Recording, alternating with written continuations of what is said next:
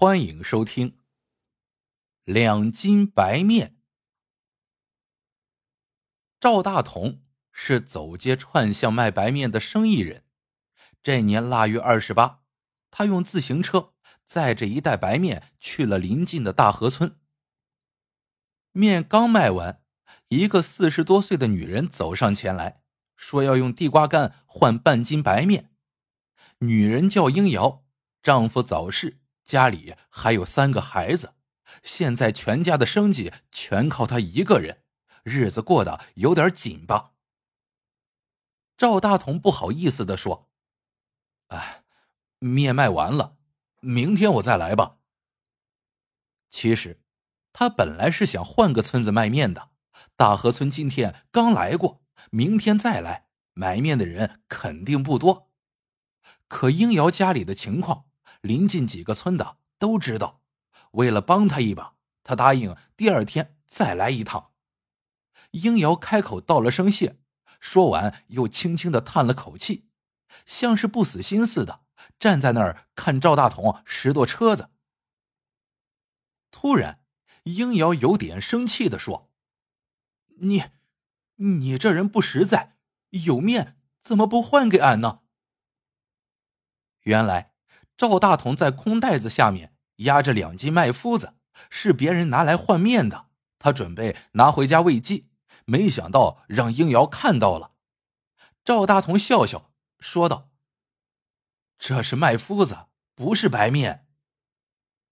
麦麸子也是面，俺今天就换你这麦麸子。”英瑶语气很坚决。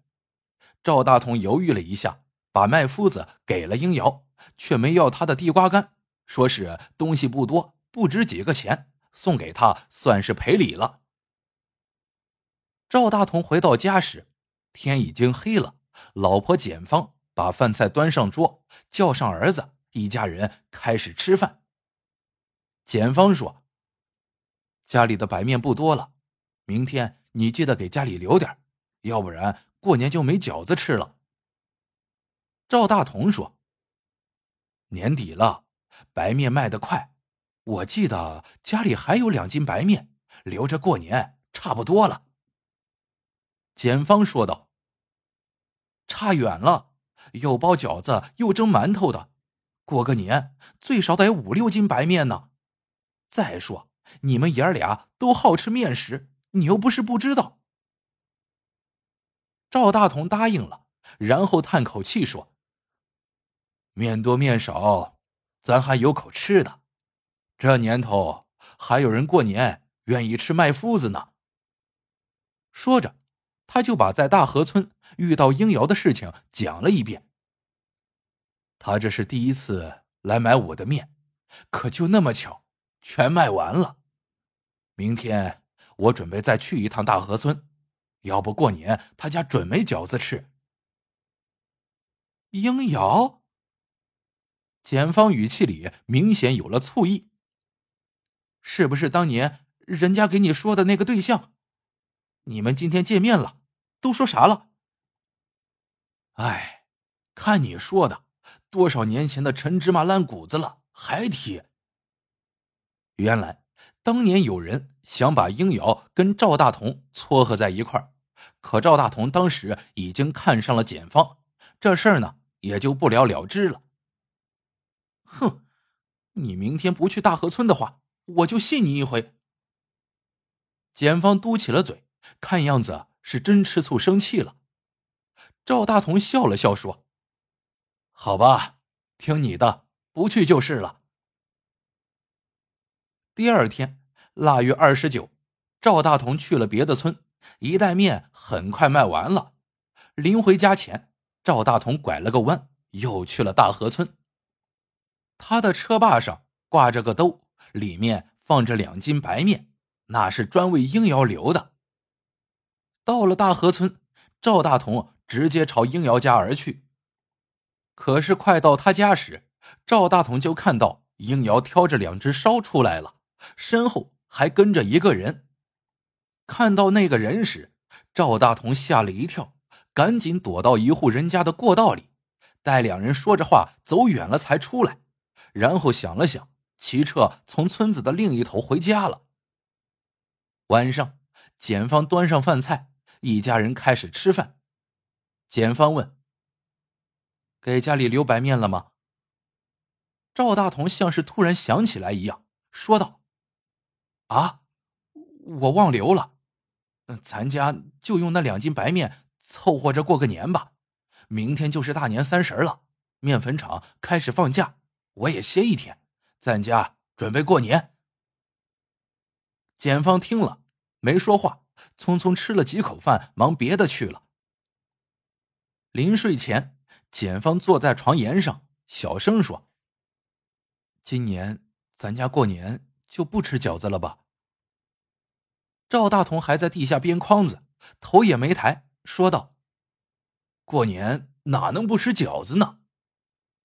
简芳说：“吃别的也是一样的。”赵大同说：“过年不吃饺子，那还叫过年吗？一定要吃的。”检方像是下了很大的决心，说道。可是，可是咱家一点白面也没有了。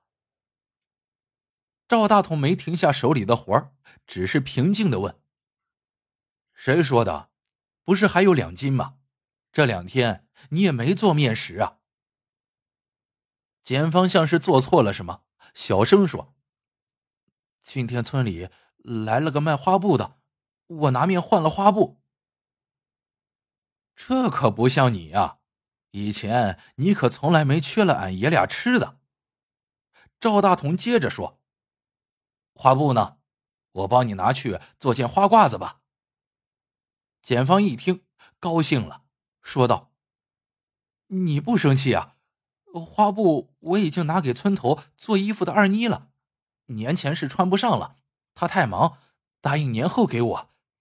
这事儿怪我，害你和咱儿子过年吃不上饺子了。”这时，赵大同略停了停手里的活，说道：“这样啊，那你再去面缸里瞅瞅，说不定会有奇迹呢。”检方听了一下子站了起来，快步跑向自家那个早已经空了的面缸。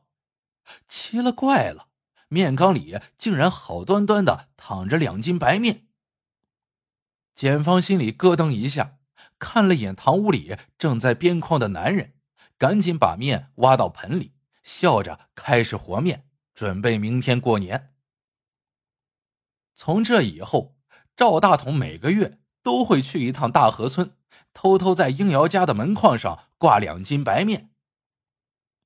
一晃十年过去了，这一天，沂源县的大同面粉店来了一个年轻人。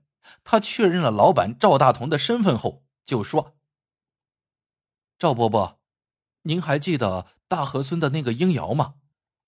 她是我的母亲，她想请您全家吃个饭，表示感谢。”这时，一个五十多岁的女人进来了，她身后还跟着两个姑娘。来人正是当年换麦夫子的英瑶，三个年轻人则是他的孩子。